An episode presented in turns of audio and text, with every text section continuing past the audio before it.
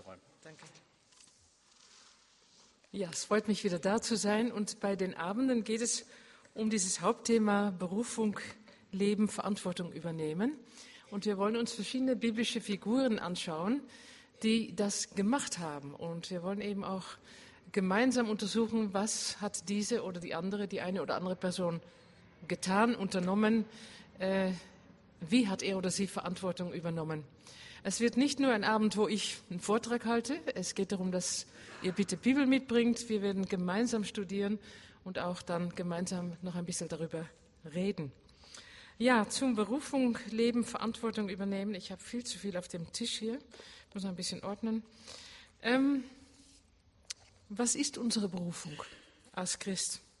Ich denke, das Erste ist, dass wir in Gemeinschaft mit Jesus Christus leben und dass wir das zulassen, dass wir uns dafür offenstellen, offenstellen, dass der Heilige Geist Gottes Werk in uns tun kann. Und Gott hat ja vor, dass wir seinem Sohn ähnlich werden. Und darum geht das neue Buch, das ich ganz kurz vorstellen möchte. Der Geschmack des Glaubens, die Frucht des Geistes entdecken. Ähm, ein neues Buch über die neunfache Frucht des Geistes mit verschiedenen Bildern, aber wichtiger als die Bilder, obwohl die sehr schön sind, ähm, sind die Texte. Es geht unter anderem um biblische Figuren oder Geschichten, wo wir die eine oder andere Frucht des Geistes entdecken. Freundlichkeit, Güte. Es gibt übrigens nur zwei Leute im Neuen Testament, die gut genannt werden. Spannend. Ähm, was gibt es sonst? Freude, Friede. Neun Dinge, die bei der einen oder anderen Person sichtbar wurden, die auch Gott in uns entwickeln will. Schaut euch das an, bitte, auf dem Büchertisch. Ich habe einen Hocker bekommen. Letztes Jahr war ich hier mit Krücken. Ich weiß nicht, ob ihr das noch weißt, die da waren. Jetzt bin ich da mit einem neuen Knie. Also wir gewöhnen uns noch ein bisschen aneinander. Von daher der Hocker. Ja, das andere habe ich von seit meiner Geburt gehabt und wir kannten uns recht gut, aber ich, ich befürchte, dass das irgendwie vernichtet wurde und nicht mehr findbar ist und ich habe ein neues. Ja, Berufung leben, Verantwortung nehmen, das umarmen, was Gott für uns gemeint hat. Zuerst unsere Identität als Kinder Gottes, als geliebte Kinder Gottes und dann auch unsere Identität als Diener Gottes. Es gibt immer wieder Christen und ich denke, wir alle gehören auch mal dazu, die gerne konsumieren die das Kindsein unterstreichen, die denken, ja, Gott ist für mich da und wie schön, dass ich immer anrufen kann, wenn ich was brauche und dass er mich trösten will und segnen will und helfen will und vergeben will und halt alles, was ich brauche. Aber es gibt noch ein weiteres. Gott ist für mich da und liebt mich bedingungslos, aber er möchte auch, dass ich für ihn da bin. Und darum geht es bei dem Thema Berufung leben, Verantwortung übernehmen. Wir lesen heute am Anfang einen Text aus Matthäus 14, Matthäus 14 ab Vers 13. Matthäus 14 ab Vers 13.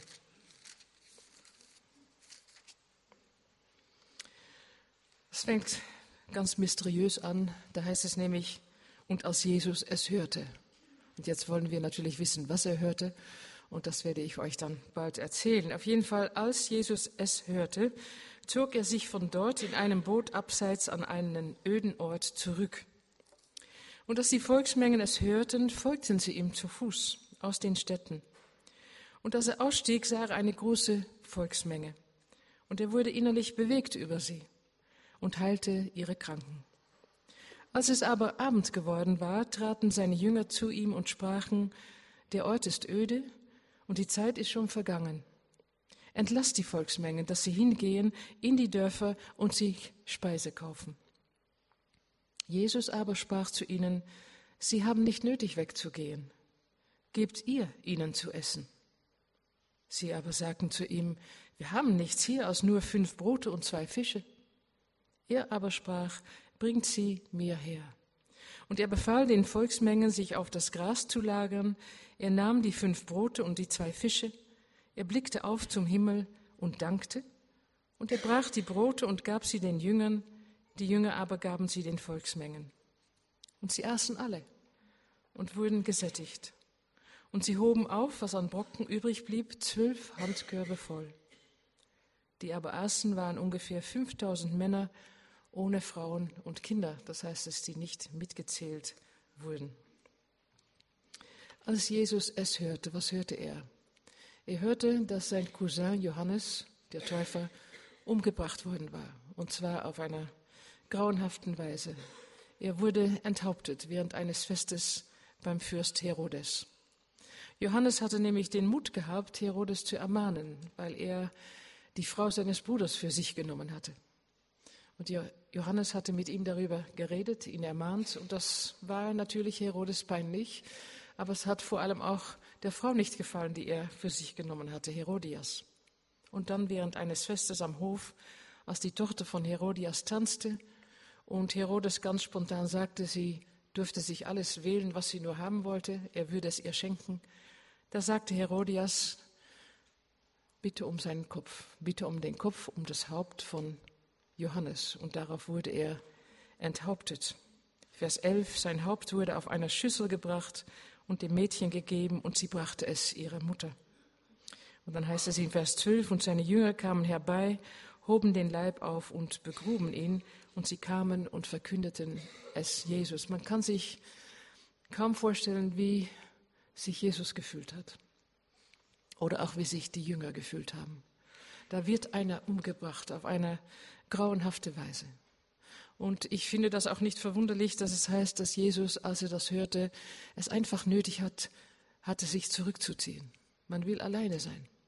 Man will das überdenken, man will beten, man will weinen, man will trauen, man, man braucht keine Leute um sich. Man will alleine sein. Sie waren total mitgenommen von dem und angeschlagen von dem, was passiert war. Ich denke auch die Jünger Andreas zum Beispiel hat Johannes sehr gut gekannt. Er war eins seiner Jünger gewesen. Und auch die anderen kannten ihn. Und jetzt will Jesus an einen öden, einsamen Ort. Aber diese Zeit alleine ist ihm nicht gegönnt. Wir lesen, dass die Volksmengen es hörten, dass Jesus eben unterwegs war. Und sie haben irgendwie herausgefunden, wohin. Sie haben ihm über Land gefolgt, zu Fuß. Sie kamen aus allen Städten. Und als Jesus dann aussteigt, aus dem Boot, dann sieht er eine große Volksmenge. Und ich denke, an so einem Moment würde ich sagen und würden die Jünger sagen und alle, die eben in einer solchen Situation sind, doch nicht wieder diese Volksmengen. Doch nicht wieder Leute. Wir waren doch unterwegs, um uns zurückzuziehen. Wir brauchen das. Wir haben ein Recht darauf. Und umso verwunderlicher ist es, dass es dann heißt, als Jesus ausstieg und eine große Volksmenge sah, dass er innerlich bewegt wurde über sie und dass er anfing, ihre Kranken zu heilen. Es waren nicht ein paar Leute. Es waren viel mehr, als wir hier sind. Es waren Tausende von Leuten. Und statt entsetzt zu sein, vielleicht war er das auch kurz, war er vor allem bewegt über sie. Es heißt in, einer, in einem anderen Text, als er aber die Volksmengen sah, wurde er innerlich bewegt über sie, weil sie erschöpft und verschmachtet waren wie Schafe, die keinen Hirten haben. Hier ist der große Hirte. Hier ist Gottes Sohn. Und es bewegt ihn, die vielen Leute zu sehen. Und obwohl er müde ist, er war ja auch Mensch, geht er über seine Grenzen und fängt an, die Kranken zu heilen. Und das dauert. Das können wir verstehen. Das dauert und das dauert und das dauert. Und dann heißt es in Vers 15, als es aber Abend geworden war, traten seine Jünger zu ihm und sprachen, der Ort ist öde die Zeit ist schon vergangen. Anders gesagt, es ist langsam spät geworden. Entlass die Volksmengen, dass sie hingehen in die Dörfer und sich Speise kaufen. Kann man verstehen. Einerseits ein Besorgnis darüber, wie sollen wir diese Leute ernähren. Sie werden bald hungrig sein. Es ist Essenszeit. Sie sind schon Stunden hier, wie auch wir. Und wenn sie jetzt nicht gehen, dann haben die Geschäfte zu. Und dann können sie sich nichts mehr kaufen und dann haben wir ein Problem. Das ist die eine Seite. Besorgnis um die vielen Leute. Aber ich denke auch Besorgnis um sich, denn sie waren langsam sehr müde. Sie waren körperlich und ich denke auch emotionell ziemlich erschöpft. Sie waren am Ende. Sie brauchen Zeit. Es sind Grenzen erreicht worden. Und Jesus ist aber andere Meinung. Er verlangt hier von seinen Jüngern, dass sie eine extra Meile gehen. So ist das im Dienst Gottes. Manchmal wird von uns verlangt, dass wir eine extra Meile gehen. Das heißt, dass wir mehr tun oder weitergehen, als wir eigentlich können oder wollen, als nach menschlichem Ermessen gut für uns ist. Es wird nie von uns gefragt, es steht nirgendwo in der Bibel, dass wir auf Dauer über Grenzen hingehen sollen. Aber dann und wann auf unsere Ruhe verzichten oder eigene Zeit und bereit zu sein, aufzustehen und das zu tun, was dran ist für das Reich Gottes, im Reich Gottes, das gehört dazu. Und dabei dürfen wir mit Gottes Kraft rechnen. Und dabei ist es auch sehr wichtig, dass wir wissen, dass es Gott ist, der das von uns fragt. Dass wir nicht aus uns selbst heraus oder von, von Druck von außen immer wieder über Grenzen gehen. Hier sagt Jesus den Jüngern, gibt ihr ihnen zu essen. Und das ist ein Problem, Vers 16. Sie haben gesagt, entlasst die Volksmengen, dass sie hingehen in die Dörfer und sich Speise kaufen. Und dann sagt Jesus, sie haben nicht nötig wegzugehen. Aha, denken die Jünger, toll, da kommt ein neues Wunder auf uns zu. Da werden wir wieder was erleben. Aber dann kommt der große Satz, gebt ihr ihnen zu essen. Das ist eine andere Sache. Damit haben sie nicht gerechnet, dass sie jetzt diese tausende Leute ernähren sollen. Interessant. Jesus aber sprach zu ihnen. Dieses göttliche Aber. Achten Sie mal darauf in der Bibel. Es gibt zwei Abers. Es gibt das göttliche Aber, wo wir immer wieder merken, dass Jesus oder Gott ganz anders denken als wir und dass sie trotzdem recht haben, weil sie Gott sind. Und es gibt das menschliche Aber. Und das ist das Aber, wo wir unsere Gebrechlichkeit oder Unzulänglichkeit, unsere Ohnmacht unterstreichen. Aber das können wir nicht aber das geht doch nicht, aber das wollen wir eigentlich nicht. Denken wir zum Beispiel an Petrus bei dem Fischfang, dort wo er von Jesus gerufen wurde. Er hatte die ganze Nacht gefischt, nichts gefangen. Und Jesus sagt am nächsten Morgen, geh noch einmal, werft eure Netze noch einmal hinab. Und dann reagiert Petrus, aber wir haben doch die ganze Nacht gefischt. Womit er unterstreicht, dass er menschlich denkt und in der sichtbaren Realität lebt und sagt, das geht nicht, das haben wir schon probiert. Petrus unterstreicht in diesem Fall das Mensch Unmögliche, aber Gott ist der Gott, bei dem nichts unmöglich ist und sein Aber zählt. Wir müssen das nur lernen, akzeptieren und danach zu leben. In Matthäus 14 unterstreichen die Jünger, dass Grenzen erreicht worden sind und dass es dran ist, die Volksmengen wegzuschicken. Aber Jesus sagt, gebt ihr ihnen zu essen. Ich denke, er prüft sie. Ich weiß, er prüft sie, denn das wird uns klar in einem anderen Evangelium gesagt. Er will wissen, inwiefern seine Jünger dazu bereit sind, aufzustehen und ihre Verantwortung zu übernehmen, in dem Glauben, dass Gott ihnen dabei helfen wird. Es ist ja sein Auftrag. Und er fragt nie etwas von uns, ohne das auch zu ermöglichen, ohne uns dafür die nötige Kraft zu schenken. Es geht jetzt darum, ob es den Jüngern nach vielen Predigten, nach vielen Worten, nach vielen Erfahrungen mit Jesus klar geworden ist, dass für ihn nichts unmöglich ist. Und ich denke, das ist die Frage, die auch wir uns immer wieder stellen dürfen und müssen. Glauben wir wirklich, dass für unser Gott nichts unmöglich ist. Und glauben wir wirklich, dass wir dann auch Dinge tun können, die Mensch unmöglich sind, weil er uns dazu die Kraft geben wird, wie zum Beispiel über unsere Grenzen gehen, um ihn zu dienen, wie zum Beispiel um Netze ins Wasser zu werfen, wenn wir eigentlich wissen, das wirkt nicht. Das geht nicht. Das haben wir schon probiert. Gottes Hand ist nicht zu kurz. So steht es buchstäblich in 4. Mose 11, wo Mose nicht nur mit einigen tausend Leuten steht, er hat da 600.000 Mann, Frauen und Kinder nicht mitgerechnet, und die soll er ernähren. Und wenn er darüber mit Gott redet, sagt Gott, ist die Hand des Herrn zu kurz? Jetzt sollst du sehen, ob mein Wort für dich eintrifft oder nicht. Mein Wort. Gott hat was gefragt. Gott hat was gesagt und darum wird es auch wirken. Also Gott will sehen, wollte sehen, will sehen, ob wir, seine Kinder, mit ihm rechnen und ob wir bereit sind, Verantwortung zu übernehmen.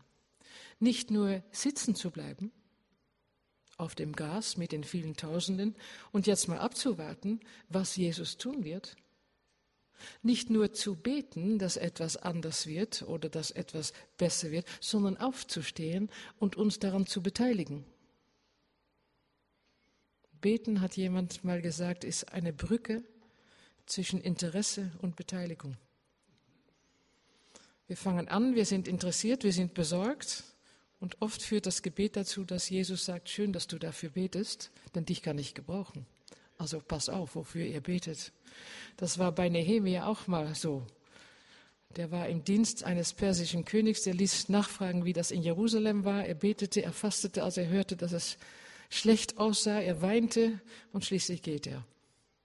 Gebet formt eine, schlägt eine Brücke zwischen Interesse oder Besorgnis und Beteiligung oder Engagement. Ja, jetzt kommt die Frage, wie sollen wir denn diese Tausende ernähren?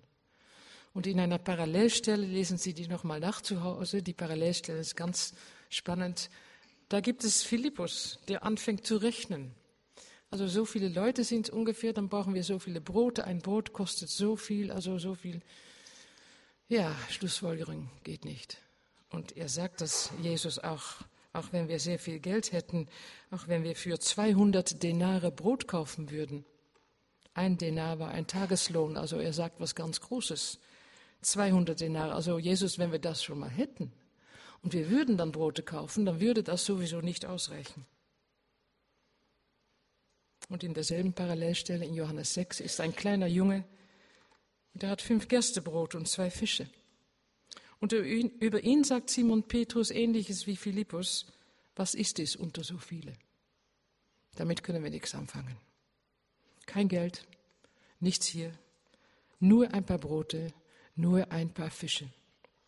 Ich denke, das sind sehr oft unsere Worte, nichts und nur und geht nicht und wird nichts. Das sind Worte, die unsere Begrenztheit und unsere Unzulänglichkeit immer wieder unterstreichen. Wir stehen oft da und sagen uns selber oder andere, hier lässt sich nichts mehr machen. Hier stehen wir vor Grenzen, hier stehen wir vor Mauern, da kommen wir nicht rüber, das geht nicht, das wird nichts. Und das waren die Gedanken der Jünger hier. Wie sollen wir so viel Essen bekommen für so viele Menschen? Und dann geschieht das Wunder, dass Jesus das Geschenk eines Kindes annimmt. Ein paar Brote, ein paar Fische und dass er dann Gott dafür dankt und dass er damit was anfängt. Ich denke, es wird nicht umsonst in der Bibel immer wieder gesagt, dass wir werden sollen wie Kinder. Ein Kind gibt ein paar Brote und ein paar Fische und denkt, da ist Jesus, der kann bestimmt was damit. Für ihn ist das groß. Für ihn ist das groß, weil es alles ist, was er hat. Und er gibt alles, was er hat. Und ich denke, so oft sagen wir, na ja, Gott dienen, was für Gaben habe ich, wenn ich den oder die sehe, ja die. Und Gott sagt, gib mir, was du hast. Gib mir einfach, was du hast, und ich kann was damit anfangen. Und der Junge gibt das ganz unbefangen. Und Jesus nimmt die fünf Brote, er nimmt die zwei Fische, er blickt hinauf zum Himmel, sehr wichtig, denn ohne Gott geht es nicht. Er dankt, ebenfalls sehr wichtig. Und dann bricht er die Brot und was macht er dann? In Vers 18. Er blickte auf zum Himmel, er dankte, er brach die Brote und er gab sie den Jüngern und die Jünger gaben sie den Volksmengen. Wie liebevoll von Gott. Hier sind ein paar Jünger, hier sind zwölf Jünger, die haben gesagt, das geht nicht, das können wir nicht. Und Gott hat das so angenommen, Jesus hat das akzeptiert. Aber er hat sie dann, ihnen dann eine zweite Chance gegeben. Er hat von ihnen das gefragt, was sie wohl konnten. Eine zweite Phase. Jetzt waren mal die Brote da und die Fische. Und jetzt gibt er diese Dinge den Jüngern und sie sollen austeilen. Also er hat noch immer was für sie zu tun. Sie dürfen das jetzt probieren, wo das erste nicht ganz gelungen ist. Die erste Frage, das konnten sie nicht. Und sie fangen an auszuteilen. Und dann heißt es in Vers 20, sie aßen alle und wurden gesättigt. Eine ganze Volksmenge wird gesättigt. Typisch Jesus, so biblisch, dass Jesus uns sättigt. Derjenige, der hier das Brot bricht und Gott dafür dankt, ist derjenige, der über sich selbst sagt, ich bin das Brot des Lebens. Und wer mich kennenlernt, wer zu mir kommt, wird nie mehr hungern. Das macht diese Stelle auch so bedeutungsvoll, so wesentlich. Es geht hier um Menschen, die hungern. Und wir, Gottes geliebte Kinder, sind in dieser Welt auch angestellt, bestimmt, berufen, dazu berufen, um Gott zu dienen und um diesen Hungrigen zu ernähren. Womit denn? Mit ihm, mit der guten Botschaft von Jesus. Wir sind seine Vertreter, sagt er in seinem Wort. Wir dürfen ausgehen und austeilen und halt das, was nötig ist. Und was er uns angereicht hat, was er uns gegeben hat. Wir geben unsere Gaben. Wir sagen, Herr, hier bin ich, kannst du mich gebrauchen. Und er nimmt das an und er segnet es und er vermehrt unsere Gaben. Er vermehrt das Kleine, das du, das ich vielleicht gegeben haben. Und er vermehrt es. Und es werden Leute satt. Die Jünger stehen auf, sie teilen aus und sie sehen das Wunder. Vers 20. Sie hoben auf, was an Brocken übrig blieb. Zwölf Handkörbe voll. Zwölf Handkörbe voll. Zuerst war es zu wenig, nichts, geht nicht, wird nichts. Und jetzt stehen sie da und sie sagen nichts mehr. Sie haben nichts mehr zu sagen. Sie sind stumm, sie sind erstaunt, sie sind überwältigt. Und fast beiläufig wird dann noch vermeldet, falls wir das vergessen hätten, dass es um 5000 und mehr Leute ging. Und dass noch viel übrig blieb. In den Tagen nachher erwähnt Jesus diesen Vorfall immer wieder. Und immer wieder sagt er dann auch, versteht ihr es noch nicht? Was dort geschehen ist, versteht ihr es? Was ist dort geschehen? Sie haben gesehen mit eigenen Augen, dass Jesus Gottes Sohn ist. Und sie haben gesehen, dass er derjenige ist, der Leute ernähren kann, bis sie satt sind. Er ist derjenige, der den Hungrigen geben kann, was sie brauchen. Und wir leben inmitten von vielen Hungrigen. Sie hungern nach Gerechtigkeit. Menschen hungern nach Liebe, nach Trost, nach Sicherheit, nach einem Halt im Leben. Und Jesus sagt, als Kinder Gottes habt ihr das von mir bekommen, ihr habt das entdeckt und ihr seid dabei, immer mehr davon zu entdecken. Behaltet das nicht für euch selbst. Geht hinaus in alle Welt und teilt aus. Ihr seid meine Diener. Ich habe euch bestimmt und dazu berufen, um Verantwortung zu nehmen und aufzustehen in meinem Namen. Versteht ihr es noch nicht? Und dann ziemlich abrupt in Vers 22 schickt Jesus seine Jünger fort. Sogleich nötigte er die Jünger, in das Boot zu steigen und ihm an das jenseitige Ufer vorauszufahren, bis er die Volksmengen entlassen habe. Ich finde das so toll, finde das so liebevoll. Die Jünger dürfen ihn vorausfahren, bis er die Volksmengen entlassen hat. Das heißt, die Jünger dürfen gehen, er Jesus wird das Ganze abrunden. Er hat gesehen, wie weit sie gehen können. Er hat gesehen, was er ihnen zumuten kann.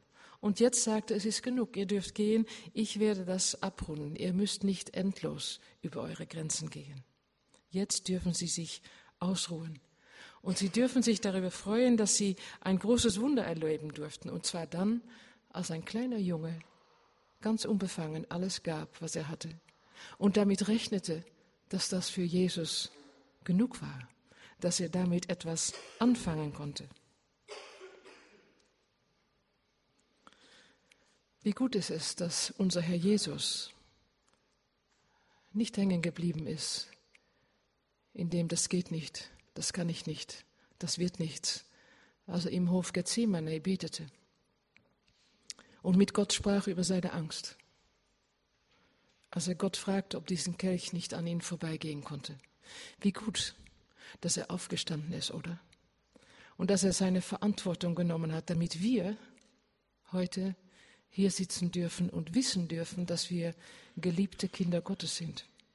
Wie gut, dass er weit über seine Grenze gegangen ist und das getan hat, was ihm unheimlich viel Leid und Schmerz gebracht hat. Aus Gehorsam, aus Liebe. damit wir wissen dürfen, dass wir geliebte Kinder sind und damit wir wissen dürfen, dass er uns auserwählt hat, um in die Welt zu gehen und Frucht zu tragen. Für sein Reich. Ich finde das überwältigend, dass Gott uns so viel überlassen hat. Wir dürfen rechnen mit der Wiederkunft Christi. Aber er hat seinen Jüngern und damit auch uns ganz klar gesagt, dass wir in der Zwischenzeit eine Verantwortung haben. Nicht nur konsumieren, nicht nur genießen von dem, was Gott uns schenkt, sondern austeilen, hinausgehen und mitarbeiten. Er will, so sagt es Paulus in seinem Brief an Timotheus, aus uns Instrumente machen, die brauchbar sind für sein Reich. Instrumente, die brauchbar sind für sein Reich. Und vielleicht sagen Sie, na ja, das kann ich mir bei der einen Person oder bei der anderen schon vorstellen, aber ob ich je ein Instrument Gottes sein könnte, na eher nicht. Wenn das Ihre Gedanken sind, dann denken Sie an den kleinen Jungen, der etwas gab, was eigentlich so klein war, dass wir Leute sagen, da kann man von vornherein wissen, das wird nichts. Aber Gott nahm das Kleine an. Das alles war, was den Jungen anzubieten, was der Junge anzubieten hatte. Er nahm das an. Und er vermehrte es. Er machte was Großes daraus. Es geht hier um geht nicht, kann nicht, will nicht. Es geht hier um ich bin müde. Es geht hier um ich bin überwältigt. Und es geht hier um komme, steh auf und rechne mit mir. Komm, steh auf und rechne mit mir. Ich will dich segnen. Und ich will dich auch zum Segen setzen. Ich denke, das darf eine Herausforderung sein, dass wir in den kommenden Tagen vielleicht darüber nachdenken, was haben wir Gott anzubieten? Wie können wir ihn dort, wo wir sind, in unserer Ehe, in der Familie, am Arbeitsplatz oder sonst wo, wie können wir ihn dienen? Wie können wir austeilen von dem, was wir bekommen haben? Ich lese als Abschluss äh, eine kurze Geschichte vor aus meinem Buch Lichter in der Nacht, wozu wir berufen sind. Es handelt sich um den polnischen Pianist Ignaz Jan Paderewski. Vielleicht habt ihr von ihm gehört. In einem großen Konzertsaal irgendwo in Amerika sollte der berühmte polnische Pianist Ignaz Paderewski auftreten. Der Saal war bis auf den letzten Platz besetzt mit Menschen, die sich in Erwartung des Dirigenten und Solisten ziemlich laut unterhielten. Im Publikum befand sich eine Mutter mit ihrem etwa achtjährigen Sohn. Der Kleine hatte ganz kurze Zeit Klavierunterricht gehabt, aber hatte keine Lust mehr darauf. Seine Mutter hatte ihn in dieses Konzert mitgenommen, in der Hoffnung, dass er durch das Hören und Sehen dieses großen Pianisten motiviert würde, um seine Klavierstunden wieder aufzunehmen. Während sie sich mit ihrer Nachbarin unterhielt, verschwand ihr kleiner Sohn unbemerkt vom Stuhl neben ihr. Groß war das Erstaunen des Publikums, als ein kleiner Junge auf dem Podium erschien, auf den Flügel zulief und auf dem Schemel Platz nahm. Arglos begann er mit zwei Fingern eine bekannte Melodie für Anfänger zu spielen. Der Pianist hörte von hinter dem Podium von einem Mitarbeiter, was passierte. Er zögerte keinen Moment. Er ging nach vorne, er stellte sich hinter den kleinen Jungen, er beugte sich über ihn und fing an mitzuspielen. Im Saal wurde es mucksmäuschenstill, als die zögerlichen Töne des Jungen zu einem wunderschönen Klavierstück wurden. Nur der Junge hörte, was Paderewski ihm beim Spielen zuflüsterte.